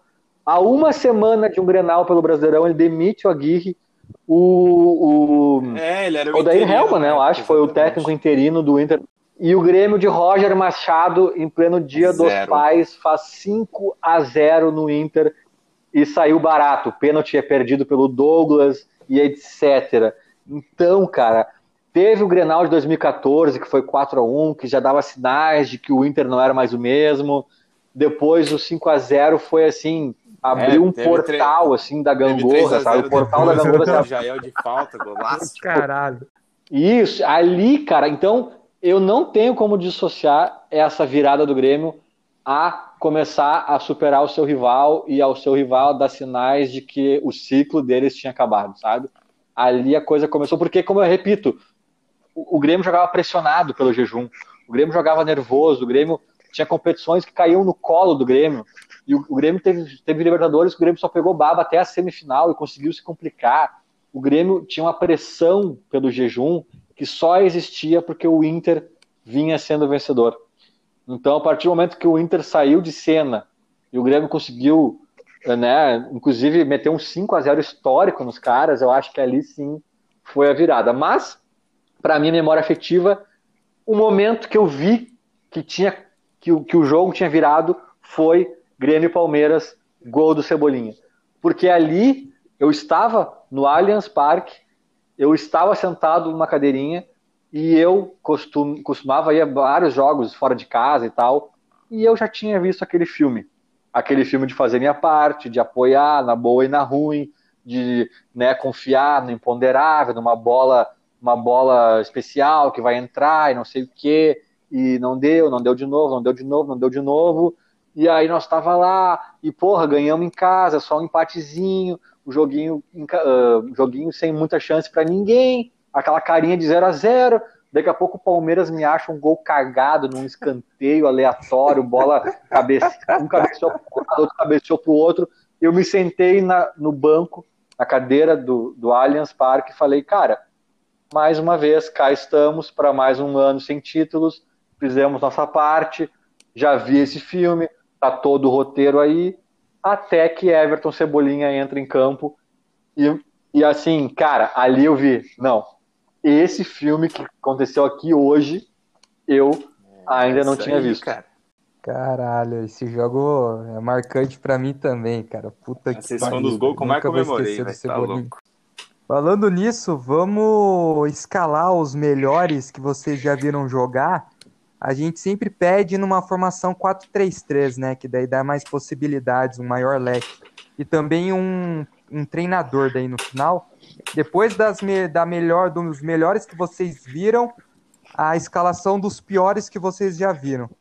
E como a gente disse, é, é, vocês têm que escalar juntos, né? Então tem que haver aí uma, um consenso. Mas é claro que o Von deve ter visto uns craques lá dos é, anos 90 que jogou no Grêmio, uns brabos. Também, né? então? Com até hoje? Ah, então. Ah, tem que considerar, cara. É que os caras lá eram é, muito eu não, bom, né? Eu não, é, eu não tenho como não começar falar, com o Derley, né? Não sei se o Pablo tá concorda. Cara, o Derley é talvez, talvez assim, talvez o Vitor, talvez o Vitor do, do Atlético Mineiro seja até melhor que ele tecnicamente. Né? Jogou no Grêmio também. Uh, não sei, não, talvez não. Mas assim, eu quero dizer que o, que o Derley não era o cara mais, nossa, o muro mas, cara, ele era um cara que fechava o, o, né, gol né, em jogos importantes. Teve uma capa de jornal, teve uma capa de jornal aqui, depois de um Granal, que, que foi assim, ó. Inter 0, Danley 0. Foi essa, eu lembro até hoje, de uma capa de um jornal aqui, o Zero Hora. Porque, cara, Grenal, jogo de mata-mata, decisivo, e ele provocava a torcida adversária, fazia sinalzinho, e, e, e inflamava a do Grêmio. Ele era um cara porrada, assim, ó, meu, né, que sentia o jogo, entendia. quando precisava sair na porrada, ele fazia catimba. Teve um Grenal que o Fabiano, do Inter, o Fabiano Cachaça, passou correndo por trás dele. Ele deu meio que um chute no Fabiano. Tipo assim, sabe? Deu meio que um coice. Ele deu um coicezinho no Fabiano, juntou as perninhas e, saiu, e começou a rolar no chão e o juiz expulsou o Fabiano, cara. Foi, foi assim, ó, sensacional, velho. Ele era esse cara, entendeu? Que além de tudo, quando precisava, fechava o gol. Então, ainda que não seja assim um Dida, um, um Neuer, assim, um cara dessa técnica, assim, cara, eu não tenho dúvidas que eu coloco. Talvez até o Mazarop, é, campeão o... do mundo pelo Grêmio, eu não vi, é né? Talvez tenha até também, né, outros. Né, então eu acho que essa posição para ele é mais que justiça. Né? Ah, sim, sem dúvida. É, sem dúvida. Eu começo com ele. É, não tem. Maior ah, para mim é da atual. história. É. Eu faço uma eu faço uma menção honrosa ao Mauro Galvão, que antes de Jeromel e Kahneman, antes de Jeromel ali, eu diria que tinha sido o maior zagueiro que eu tinha visto jogar pelo Grêmio. Campeão da Copa do Brasil de 2001, com 40 anos de idade, mesma idade do Tite, que era o técnico do Grêmio na época. É, então eu faço uma menção honrosa, o cara, a mesmo aos 40, jogava demais. Uh, mas, sem dúvidas, fico com essa dupla atual. Lateral direito. Arce, né? Fecha, fecha. Uhum. O Arce, o filho do. O filho da. Como Cara, chamam ele? É o filho da luz, não é? não conheço esse apelido, mano. Que corria pra caralho? Não. É, cruzava. Não, o Arce cruzava bem. É, ele jogou não, no não Palmeiras. Era, não era tanto jogou no Palmeiras também? É, exatamente. Sim, sim. Paraguaio. Cara, é que eu tenho um meme dele com os palmeirenses, mas eu esqueci, é muito engraçado, cara. Mas Quem enfim, o lateral esquerdo. O Roger foi muito campeão lateral, esquerdo. lateral esquerdo. Sim, o Roger foi. É, o Roger não era muito de. Ele, ele, era mais defensivo, assim, até. No, no, fim de carreira até. No fim de carreira até acho que ele ficou mais de zagueiro, mas ele era um baita lateral. Eu, eu acho que é um bom voto, um baita voto, até porque foi muito vitorioso, que né, ganhou tudo com os, 10, com os 10 anos aqui. Acho que o Roger. Depois foi pro Fluminense e encerrou a carreira encerrou a carreira sendo campeão da Copa do Brasil, fazendo gol do título. Eu acho que foi o único gol da carreira dele. Cara, acho que tem que ter o Dinho. Num... Ah, o Dinho tem que ter, cara. O Dinho, além desse espírito todo que a gente falou do Darley, ele tinha uma fama de é. bad boy, de dar pau. Ele dava pau mesmo. Mas, velho, ele, o Dinho, é assim ele botava a bola onde ele queria. o primeiro volante, né? Chutava é. de fora da área, faz... fazia gol de fora da área, passava sem erro. Bom, o Dinho, aquele, aquele time da década de 90 do Grêmio tinha muita fama de refugo, né? Ah, pegamos refugos e montamos o time campeão. É meia verdade, assim, o Paulo Nunes e o Jardel né? Talvez sejam verdades aí dessa história e só. O resto tudo era muita gente boa, cara. O, é, Dinho era, era campeão jogador, do mundo cara. pelo São Paulo. O Dinho era campeão do mundo pelo São Paulo quando veio pro Grêmio. Então não era refugo, ele tinha fama de grosso, de truculento, mas era um baita jogador. Que era viril, é verdade, mas, mas botava a bola onde queria. Tinha uma paulada de fora da área, fazia gol de falta. Quem mais era um baita jogador. nesse meio de campo, cara? Uh, pois é, cara difícil, né? Arthur, é, talvez, mas aí tu já botou o Dinho. Volante, na verdade, né? Se for ver bem. É, é dá, dá pra jogar. Então, dá pra jogar os dois juntos. na lista. E meio armador, cara. Quem que era aquele, o armador do time de 95? Você lembra? Tinha o Carlos Miguel, tinha o Arilson. Os dois jogavam por ali. Não me venha com o Ronaldinho, tá? Só pra deixar claro. Esse tá que... fora, com toda certeza. Esse tá fora. Que mágoa, né, cara? Ai, ai. Esse nunca jogou no Grêmio. Ai, ah, cara mau caráter. Eu, eu, eu sempre digo, eu sou do time que tem pois Sandro é. Goiano na calçada da fama e não tem Ronaldinho. Isso Nossa. é a essência do futebol. Jogar bem, jogar bem não é culpa só, dele. Só um Agora, caráter é. Nisso que você falou agora, é como esses caras eles podiam se tornar, tipo, porra, grandes ídolos dentro dos clubes, mesmo sem jogar muito. E, cara, passam de filha da puta. O maior exemplo disso, cara, é o Jadson, que era do CAP, foi ano de voltar pro Brasil, cara, pela grana foi pro Corinthians, tá ligado? Agora tá aí fudido treinando lá no CT do Caju de favor, tá ligado? Tem que se fuder, tomara que não consiga o contrato dele. Foi meu desabafo clubista aí, pode continuar a seleção. Cara, o que, que a gente pode pensar de um camisa 10 agora pra, pra esse time? Eu pensei, eu, eu pensei no Douglas, mas eu não sei se Deixa forçar eu ver aqui, cara. botar ele como seleção de. Porque ele jogou muito em 2016, cara. Ele era, porra, peça fundamental. É, o Douglas Cachaço, o último 10, uma espécie o Douglas. de seleção, cara.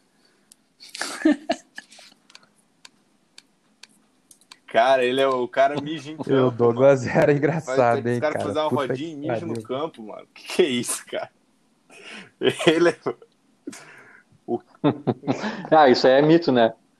É, essa, essa, essa parte de, de mito dele é o que, é o que dá muita, muita credibilidade. É, é, é, cara, é, é o que me faz ele, pensar ele em botar ele na seleção. Dias, o ano internacional assim, por um trator, ele é corneta pura, cara. Porra, foi cara campeão, pô, e cara, pifava, mano. Jogava demais, mano. Tava gordo, mas, porra, mano, quem corre é a bola, né, mano? Não adianta. Camisa 10 é. clássico. Acho que mais que merecido, cara.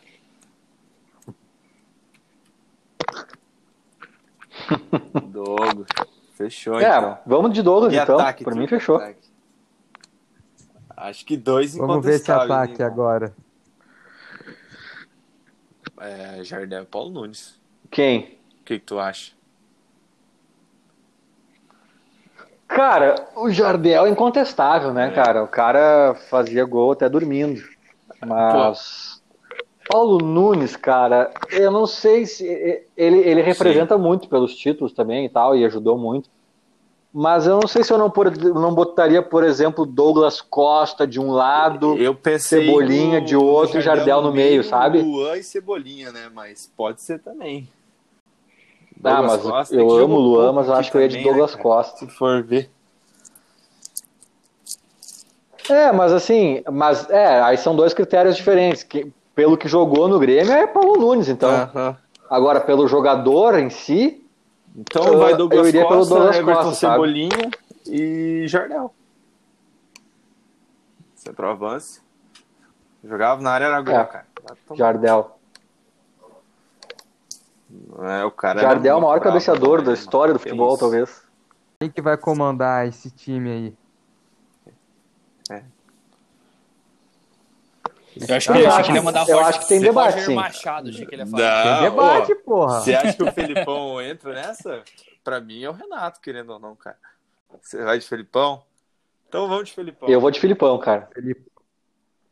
Eu vou, assim, eu vou de Felipão porque, cara, pra mim o Felipão é um dos maiores técnicos né? da história do Brasil.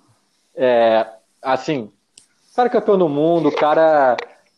E, assim, ó, uma coisa que o Filipão tem que tem que tirar o chapéu. Ele é campeão é. da Copa do Brasil pelo Criciúma. Eu quero é. ver tu largar, eu quero ver tu largar o Criciúma pro Mourinho, pro Guardiola e falar assim: "Vai lá, irmão. Mete essa para nós." Sabe? Viu? Porque Vamos eu... tirar o chapéu duas vezes então, porque você ser campeão da Copa do Brasil com gol de Betinho, não tem como, cara. O time do Palmeiras não, de 2012 era horrível.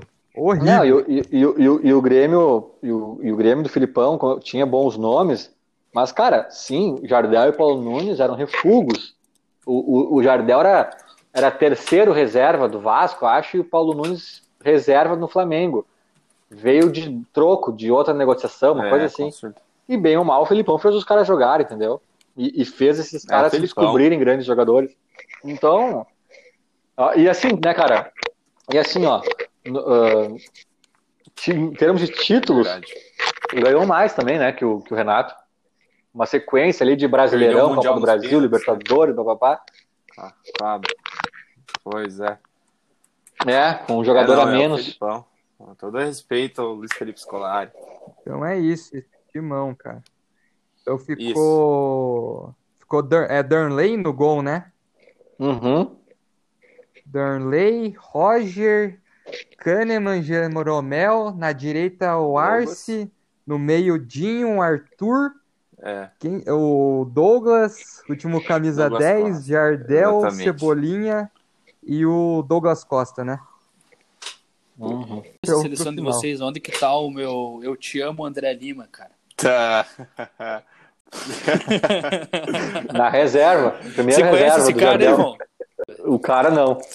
Meu Deus. Eu já vi o Twitter Pode- dele só. Vamos, vamos pros pior, vamos pros pior coisa. Depois eu, depois eu vou te apresentar um, um torcedor fanático aí pro, pelo André Lima, não pelo Grêmio. Pior goleiro, Von. Quem. Caraca, pior que. Aquele Thiago, Thiago Machado. Ah, eu já vi lá, coisa pior. Já vi coisa pior, mas- Jogava em 2015. que- Ah, teve pior. Meu teve Deus, o, teve o Tavarelli, mãos de Tiranossauro Rex. Tavarelli. Esse. Ah. Era um gringo. É, Meu ele mono. Deus do céu. Ele mono. Elmo. Bota aí no Google depois Tavarelli. Nossa vai ver. Tavarelli. Eu sofri na mão dele. Literalmente. E a dupla de zaga, quem que vão ser os zagueiros? Dupla de zaga, eu acredito que seja o Bressan, o primeiro. E o segundo, Von. Quem que tu acha? Ah, cara, é muito difícil falar dos piores porque são muitas opções, sabe? Os Pois é. melhores, os melhores são os que se destacam, daí dá pra contar nos dedos. Cara, zagueiro, cara, tem tanta coisa, cara, tem tanta coisa. Esses dias eu vi um nome de um zagueiro que jogou no Grêmio que era tenebroso. Lá por 2000 e pouquinho também, mas agora eu me esqueci, cara. Ah, cara, o Bressan com certeza. Não sei quem mais tu lembra aí mais recente, de repente. Cara, que jogava mal. É porque o Grêmio sempre teve, assim, vamos por. A defesa nunca foi é, uma posição no, no clube que, porra, tem muito cara ruim, né? É mais o ataque, pelo que eu lembro. Mas de zagueiro. O Ed. Não gostava muito dele, não, cara. Aquele Fred Ah, que Er- veio do Goiás. Que veio do O Goiás, Erle era o, o Erle era o famoso perigo das duas áreas, né? É, exatamente. Fazia, fazia uns golzinhos até umas, né? Pois é. Cara, mas assim, tem uns caras ali do início da, da, de 2000 e pouquinho, ali, 2004, 2003, que certamente daria uma briga bonita pra ver quem entraria aqui, mas agora não tá me fugindo os nomes. Eu tenho um cara, eu tô vendo a cara dele e tô me, me esqueci o nome dele. Se quiser, a gente vai pros laterais, depois a gente volta no- na zaga. Ó, defensores aqui. Tem o do de 2004, né? Fábio Bilica e Balói. Pá, Fábio Bilica, ele vai honrar muito bem essa posição de um dos piores. Fábio Justi- Bilica e Bressan. Fábio Bilica e Bressan. Nossa. fechou. Perfeito. E nas laterais? O Balói não era tão ruim, sabe? O Balói era panamenho, até ele da seleção panamenha, volta e meia tá na Copa aí. O Balói, um não golzinho de cabeça. sei se vocês vão lembrar de um zagueiro chamado Pereira. Pior É. que eu lembro desse cara. O Grêmio pegou na Libertadores, acho que era o Olímpia, cara. Agora eu não tenho certeza, mas era um time assim, que a dupla de zaga era Balói e Pereira. E a dupla de zaga jogou muito bem contra o Grêmio, assim. Aí o Grêmio, pá, eu quero contratar esse Pereira aí. Daí os caras do Olímpia disseram, cara, vocês chegaram uma semana atrasados, já fechou com o Atlético de Madrid. Aí o Grêmio falou, tá, então me dá o outro. Era o Balói. Muito bom. Laterais. Pá, também. Marcelo Hermes. Marcelo Ah, Hermes nesse. Acho que o Hermes é uma boa opção pela, pela conduta, né? Mais do que pelo futebol, assim. O cara, É. o cara que quis dar um carteiraço com, sei lá quantos anos ele tinha na época, 20 anos, mal, mal tinha que- jogado no, no- na- é, ele tinha feito acho que 10 jogos. Coisa assim e quis dar uma de. Não, sendo que jogador. 10, 10 jogos é, entrando, entrando em 8, né? Talvez dois jogos começando, assim. Isso Pois porque é. o Marcelo, Marcelo Oliveira se lesionou e não sei mais o quê. Aí fez todo um teatro, fez até um vídeo no YouTube que volta e meia. Hoje mesmo, um cara disse que me mencionou no Twitter, dizendo que lembrou do meu vídeo. Eu não sei o que que o Marcelo Hermes andou falando, acho que ele falou que se arrependeu. É, Não sei o falou- Uhum. É, Essa daí o cara- teve a declaração. É, daí um cara, hoje um cara me mencionou, falou, ah, sempre lembro daquele vídeo do Von no YouTube, que eu falei, Marcelo Hermes, um Ronaldinho sem grife. Na época eu falei que ele ia, que ele ia virar reserva do Figueirense, eu acho, uma coisa assim. O cara, o cara virou reserva do Goiás. É porque não sei se tu te lembra, né? Ele foi pro Porto, né? Ou pro Benfica, uma coisa assim. Ele foi Nossa, pro. ele- Ele, É, deu uma, ele deu uma, uma, um, deu uma sacaneada no Grêmio e teoricamente caiu pra cima, né? Ah, foi pra Portugal. Falei, então tá, então vai. Vai que tá bem certinho. A gente se encontra depois. E dito e Ah. feito. é isso aí, né? E lateral esquerdo. Não, lateral direito. Cara, eu odiava, mas muito parar na lateral direita, cara. Mas não sei se tu vai concordar comigo. Ah, eu não vou concordar. O Parazinho era. Nossa, é que tu é muito novo, né, meu? Tu não viu Ah, umas sim. coisinhas. eu já... Parar o eterno nota 6, 7. Sabia que não podia esperar. Mas também ele sempre entregava aquilo ali, o basicão dele. Nossa senhora. Meia, meia cancha. Meia ruim, cara. Teve muito, né, cara? Teve, sei lá, o Marco Antônio, que era o nosso camisa 10. Nossa, nem me fale desse louco, mano. Meu Deus do céu. O, o Marco Antônio, ele era da, da portuguesa, né? Uma, uma portuguesa que fez sucesso, a Barcelusa, eles chamavam. E, só que o Marco Antônio ele era terceiro homem ali, ele era meio volante. Aí não sei quem inventou no Grêmio que ele era armador, camisa 10. O cara, ele não era armador nem na, nem na portuguesa, e os caras achavam que ele poderia ser no Grêmio. Uhum. Então nem é tão, nem é tão culpa dele assim, mas eu achei muito fraco quando ele. Nossa, Eu era- boto ali também da, da mesma época dele, dá pra botar o Léo Gago, uns caras assim, sabe? Aham. Nossa. Léo Léo Gago. Gago mais atrás, Léo, Léo Gago mais atrás. O volante, Marco Antônio ali. E, cara, tinha aquele, aquele uruguaio, Maxi Rodrigues, cara. Tu gostava desse louco aí, cara? Ah, cara, eu- ele não vingou, né? Certamente ele não vingou, mas pra é um dos piores também não. Ele, ele fez uns golzinhos interessantes até. É, batia de fora da área umas bolas, né? Deixa eu tô pensando aqui na tua época também, porque se a gente for lá pra trás, Não, a caixa preta é infinita. pode ser também, não tem problema não. Eu tenho Não, meu mais centroavante, eu tenho meu centroavante muito claro, assim, cara. Mas vamos deixar pra, mais pra frente. É o Brian? É. É, Meu Deus do céu. Brian Rodrigues. O Brian Rodrigues, minha nossa, acho que foi a pior carniça que eu vi jogar, cara. No Grêmio. É, né, Tá é, um bom, é, um bom, é um bom representante também. Puta que pariu. O Brian Rodrigues é daquela velha escola de contratações amadoras, né? Que Ah, os sim. clubes fazem. Que é assim, tu tem, tem assim as modalidades. Um, contratar quem o teu treinador já treinou algum dia. Ou seja, memória do treinador, né? Não é software, não é mapeamento de dados, é assim. O Renato trouxe os caras do Fluminense 2011 lá, o Cícero, sabe, aquelas coisas. Ah, tem essa modalidade, tem a modalidade jogou no rival também. Uhum. Ah, a gente lembra que ele jogava no Inter direitinho. E tem a modalidade que é a qual o Brian se enquadra, que é jogou bem contra nós ou contra o Inter. É. O Brian, eu acho que o Brian foi o primeiro gol que o Grêmio tomou na arena. Ou o primeiro gol. É, não, acho que o primeiro gol que o Grêmio tomou na arena acho que foi do Huachipato, um time chileno, Nossa. na fase, na fase de grupos da Libertadores, acho que 2013. É, o Grêmio tomou um gol do Huachipato de Brian Rodrigues. Aí o Grêmio vai lá e contrata o Brian Rodrigues. Olha só. Meu Deus do céu.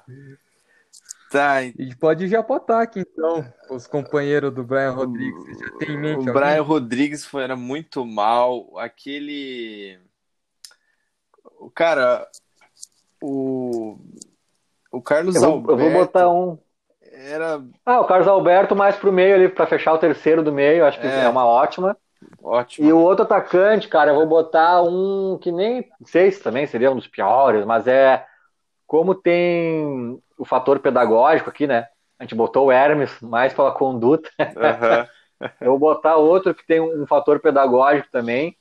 E também pro fator frustração, porque eu achei que esse guri ia render e não rendeu, que é o Leandrinho, que jogou no Palmeiras depois até. Nossa, eu lembro desse guri, cara. Ah, mas Que é- ele era, Tava- ele era conhecido aqui como Leandrinho CNH, porque ele comprou a carteira de motorista. Né? Tinha, caiu no. Esse caiu... louco foi pra seleção. Foi É, pra seleção. Ele tinha, sim, ele tinha uma, badala, uma badalaçãozinha inicial ali quando ele era guri. É, eu, cara, eu até lembro que quando o Luan surgiu, eu lembro que eu fiquei bem assim, pé no chão. Ah, o Luan fez uns jogos bons. No início eu falei, calma, já vimos o Leandrinho, também iniciou bem. O, vamos Leandro- segurar. Não... o Leandrinho não é da época do Luxemburgo?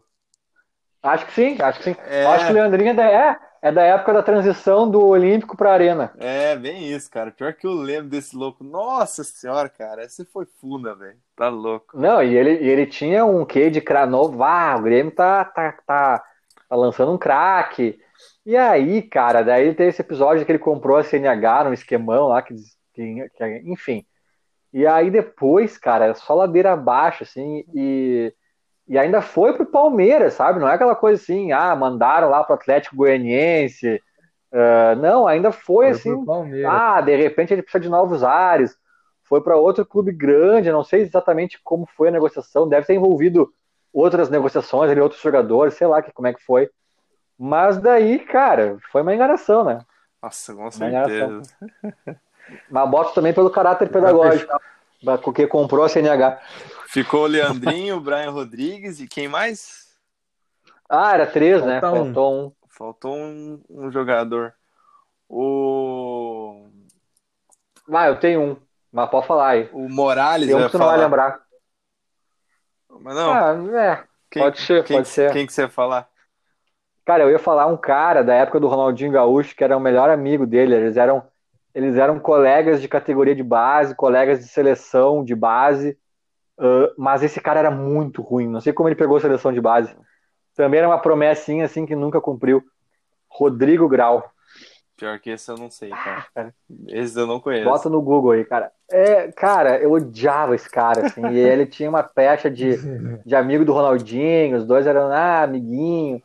E, Parceiro de cara, balada. É, eu, enfim, não, eu botaria, mas, mas tem aí. Dá pra fazer uma pesquisa aí que tem 500. Ah, não, fica 500 opções. pelo teu ódio desse cara aí. Esse cara tá sumindo, com certeza. Nem é tanto ódio, mas é que depois que, técnico depois que, ele, time? que, que o Ronaldinho virou o Ronaldinho, aí até os amigos do Ronaldinho já estão me dando ranço. ai, ai. Técnico, E o eu técnico? tenho uma opinião também, mas o, o Pablo não vai lembrar, pode dizer a dele antes aí. Cara, eu não sei quem que era o técnico em 2004, mas assim, teve dois treinadores que passaram pelo Grêmio que me despertaram assim a raiva inacreditável, que foi o Celso Rotti e o Anderson Moreira, cara. Pra mim o Anderson Moreira, meu Deus do céu, cara, que técnico mais incompetente que ele era, cara. Eu acho que o Anderson Moreira. O Celso Rotti eu discordo, porque o Celso Rotti passou 20 vezes pelo Grêmio, já salvou, já foi ruim, já foi bom, já foi de tudo um pouco, né? Aham. Mas é claro, não, não, não, não gosto também, não, não queria novamente Meu Deus. no Grêmio. Bate na madeira. Só que o, o Anderson até acho que seria um bom representante. Eu acho que da tua geração aqui eu acho um bom nome.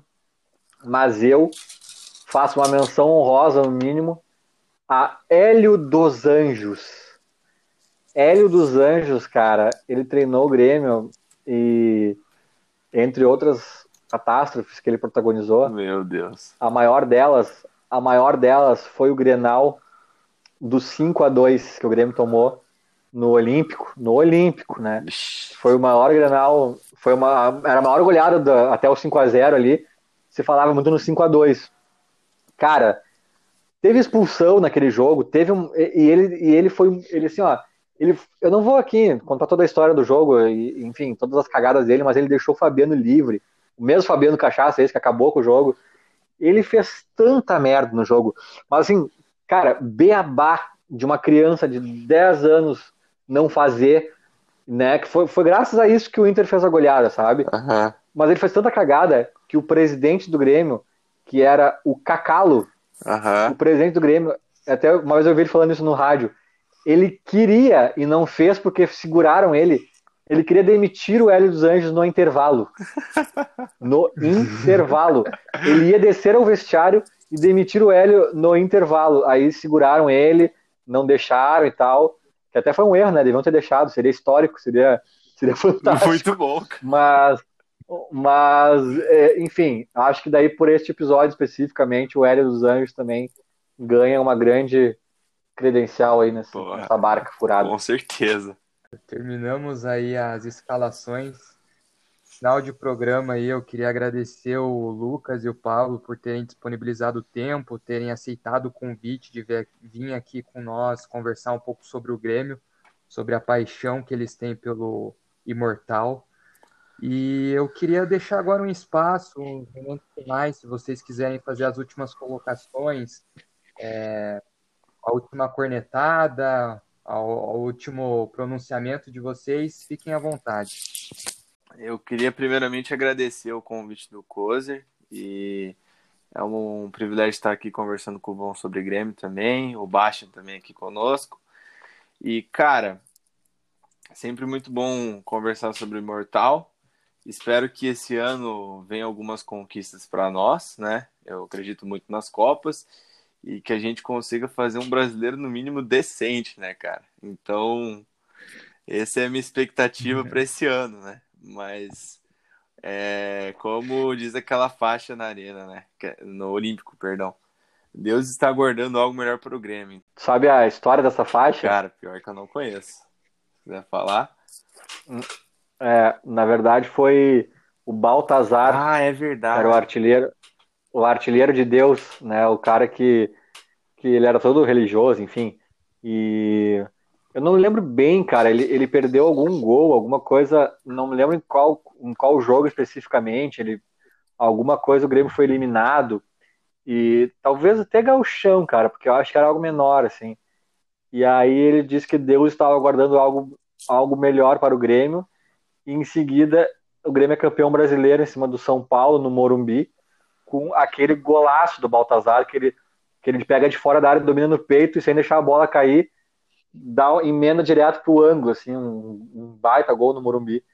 Enfim, Baltazar, Deus está guardando algo melhor para o Grêmio. É uma frase que ficou eternizada. O Grêmio é, o Grêmio é forjado, o Grêmio é forjado por muitas frases, né? O próprio hino uh, do Lupicínio Rodrigues, é Até a pé nós iremos, porque foi uma greve dos bondes na época do, que ele criou o hino.